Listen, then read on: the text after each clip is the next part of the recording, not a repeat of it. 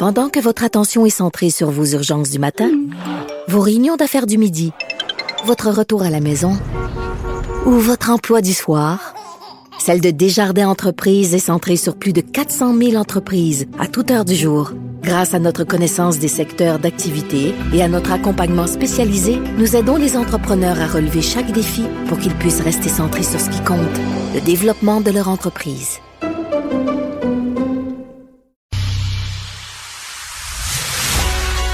Il manie l'idée, la réflexion, la persuasion, le silence.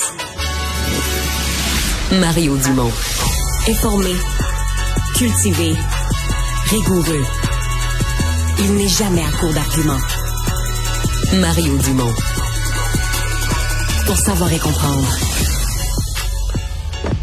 Bonjour tout le monde, bienvenue à l'émission, bienvenue à Cube Radio lundi. Euh, des images qui circulent sur cette intervention policière hier, d'un, en fin de semaine en fait, d'un homme en crise auprès d'un homme en crise et euh, quand les policiers se sont approchés, euh, je veux dire les images sont assez frappantes. Ça nous met pendant quelques secondes un peu dans la peau d'un policier parce que tu sais on dit ah il faut qu'il intervienne bien, pas trop, pas trop fort, pas trop vite, etc.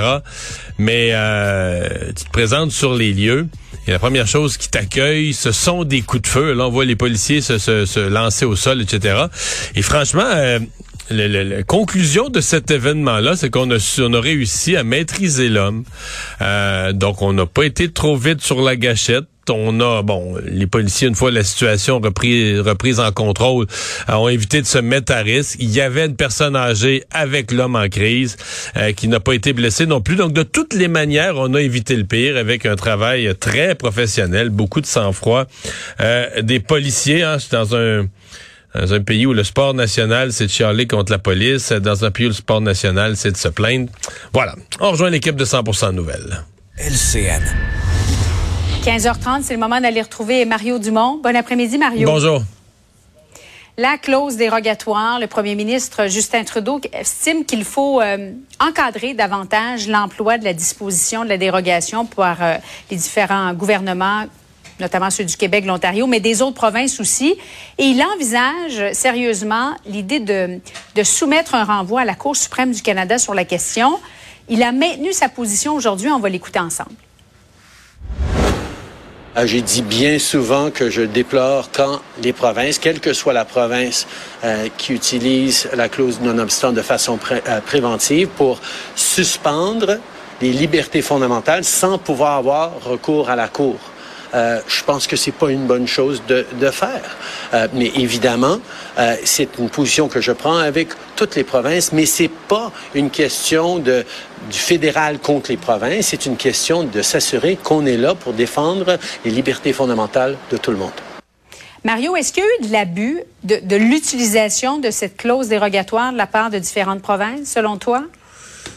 Ben, il y a eu de, ça dépend toujours de la position où on se place avec euh, les ce que M. Trudeau appelle les libertés fondamentales, les libertés individuelles. Euh, pour les absolutistes des libertés, ben, il n'est pas question d'imposer à quelqu'un euh, le choix d'une langue ou le choix de la langue que tu vas envoyer ses enfants à l'école, etc. Ou, ou, encore moins la laïcité. Si tu veux porter n'importe quel signe religieux, tu le portes en n'importe quelle circonstance, etc. bon, M. Trudeau est plutôt de cette école-là, mais si la clause dérogatoire, si elle a été inscrite en 1982 dans à l'article 33 de la Charte des droits et libertés, les gens qui ont conçu la Charte des droits et libertés se sont dit à l'époque, de toute façon, il fallait le faire, sinon on n'aurait pas rallié les provinces. Aucune province l'aurait appuyé. Mm-hmm. Euh, se sont dit, ben oui, là, on fait toute une charte de liberté individuelle, mais deux affaires. Un, il existe certaines, certains droits collectifs Exemple, le droit du Québec de protéger sa langue. Donc, il y a certaines circonstances où un Parlement peut euh, dire, ben, en dérogation de la Charte des droits et des libertés, là, je pose tel geste. Et, il est permis de le faire. Donc, c'est un peu la, c'est ça le sens de la recherche d'un équilibre. C'est aussi la recherche d'un équilibre, oui, entre les droits collectifs, les droits individuels.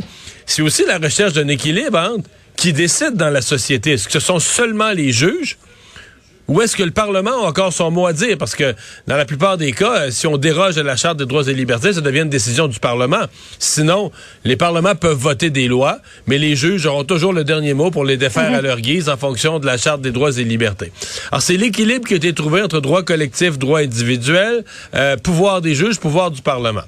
Et là, M. Trudeau arrive. Euh, c'est son père, hein, en passant, c'est son père qui, pour euh, le rapatriement de la Constitution en 1982, avait fait ce, ce compromis. Là. Justin Trudeau arrive et dit moi la loi 21 je l'aime pas sur la laïcité, la loi 96 sur la langue je l'aime pas, ce que Doug Ford vient de faire en matière de relations de travail j'aime pas ça. Fait là mhm. je voudrais qu'on je voudrais qu'on restreigne la possibilité pour les provinces. Je veux pas l'enlever complètement, je voudrais qu'on restreigne la possibilité pour les provinces d'utiliser la clause dérogatoire. Ben c'est d'affaiblir le pouvoir des provinces, c'est aussi simple que ça et c'est certain qu'à l'Assemblée nationale on va se battre contre ça. Et comment la Cour suprême pourrait-elle trancher Mario? Parce que ce qui est bon pour le Québec n'est pas nécessairement bon pour l'Ontario ou l'Alberta? C'est une bonne question. Parce que l'outil que M. Trudeau a, c'est un renvoi à la Cour suprême. C'est un, renvoi, là, si on voulait trouver un mot plus simple, ce serait comme une question. C'est une question qu'on pose à la Cour suprême, mais disons dont la réponse n'est pas juste euh, intellectuelle. La réponse a des implications juridiques, tu comprends? Donc, la question serait essentiellement, est-ce qu'une province, parce que ce qui fatigue M. Trudeau, dans l'extrait qu'on a entendu, il l'exprimait bien, il voudrait pas que des provinces utilisent la clause dérogatoire de façon préventive. Mais on l'a dans plein de lois, là. Ce matin, même euh, euh, des exemples, le chef du Parti libéral me rappelait certains exemples, euh, même pour la loi sur les petites créances. De façon préventive, il a fallu mettre la clause dérogatoire parce que la, la Charte des droits et libertés prévoit le droit à un avocat. C'est prévu dans la charte. Hmm. Alors pour dire, on organise nous un tribunal, puis on veut que ça aille vite, puis traiter plus de cas, puis c'est les petites créances. Donc pour des plus petits montants, là, tu vas aller te représenter toi-même, tu vas arriver avec tes factures, puis tes photos, puis tes affaires, tu vas te représenter toi-même, puis t'as pas droit à un avocat. Il a fallu, tu sais, ça va aussi loin que ça. Donc là, le, fédéral ne voudrait plus qu'on l'utilise de façon préventive. Donc il faudrait que la seule façon pour une province de l'utiliser, c'est d'être contesté, de perdre devant la Cour suprême là qu'il y a une période de flottement et que là, la province puisse à ce moment-là dire, bon, ben là, moi, je décide d'avoir recours à la clause d'un obstant pour réinstaurer ma, ma législation, pour réinstaurer les effets de ma législation. Et c'est ce que le Québec a, a voulu faire un peu avec la loi, euh, par exemple, la loi sur la laïcité, prenons cet exemple-là, mais aussi avec la loi 96 sur le français, de dire, ben regarde, nous, là, on veut faire ça, on veut régler ça, la laïcité, on veut que ce soit réglé une fois pour toutes. Donc, on annonce nos couleurs. On applique la clause d'un obstant, on applique la clause dérogatoire de façon préventive à l'adoption. Euh, et c'est à ça que Justin Trudeau aujourd'hui réagit. Donc, euh, et je m'attends à ce qu'à l'Assemblée nationale, on a entendu toutes les parties, je m'attends à ce qu'à l'Assemblée nationale, il y ait un assez fort consensus. Là où il y a euh, une nouveauté, c'est le Parti libéral du Québec. Qui dans le passé a toujours défendu ce genre de pouvoir de l'Assemblée nationale.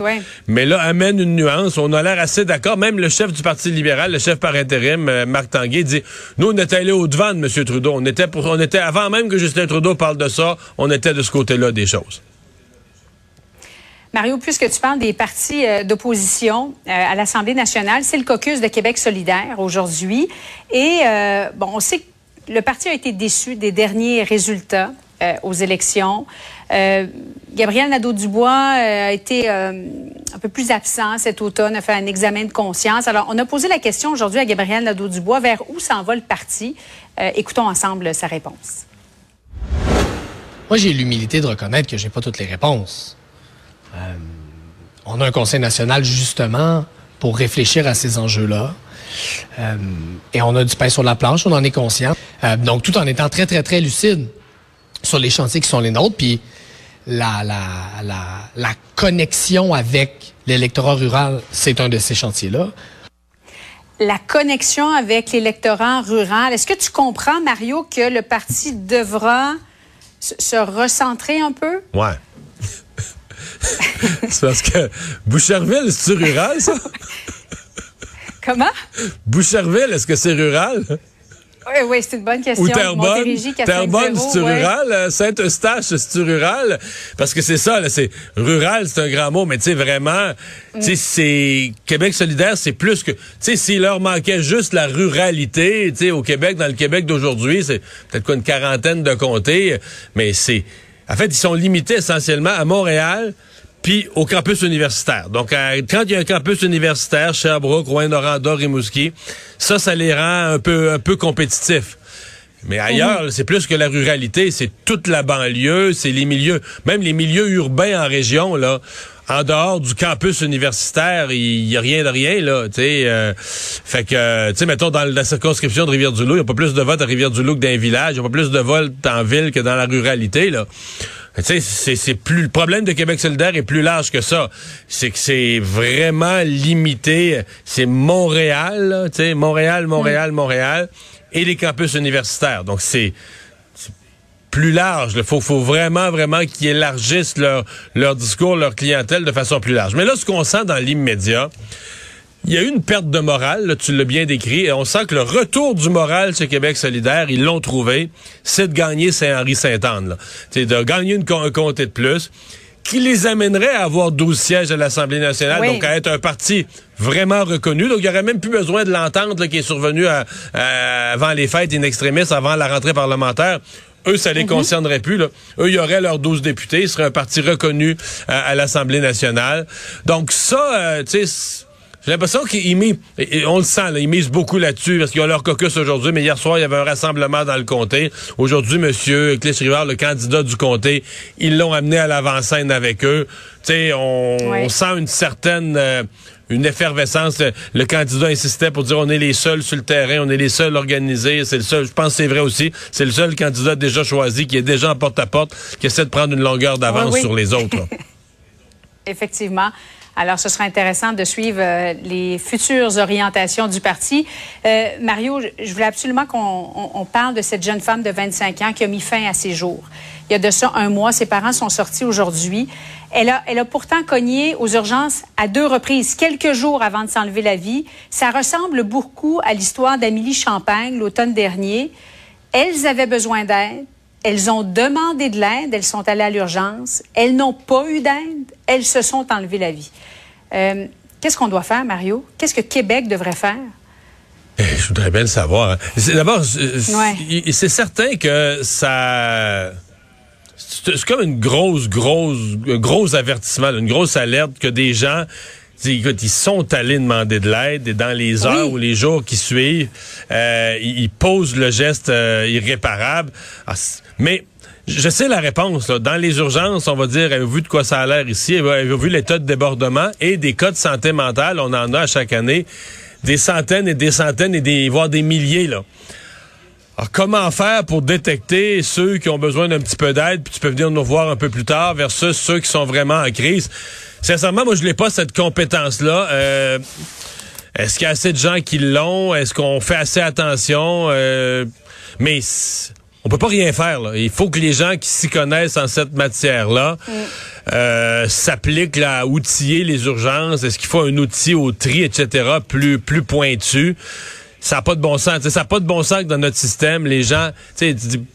Quand on dit on n'a rien vu venir, la personne n'a pas appelé à l'aide, on a toute la mâchoire décrochée, puis on est triste. Mais quand la personne a, appelé à l'aide, et là, on peut pas juste être triste, on doit être aussi, euh, on doit aussi constater, euh, jusqu'à un certain point, on doit être mm-hmm. indigné de voir que l'aide, la, main est étendue, puis que l'aide n'est pas venue là.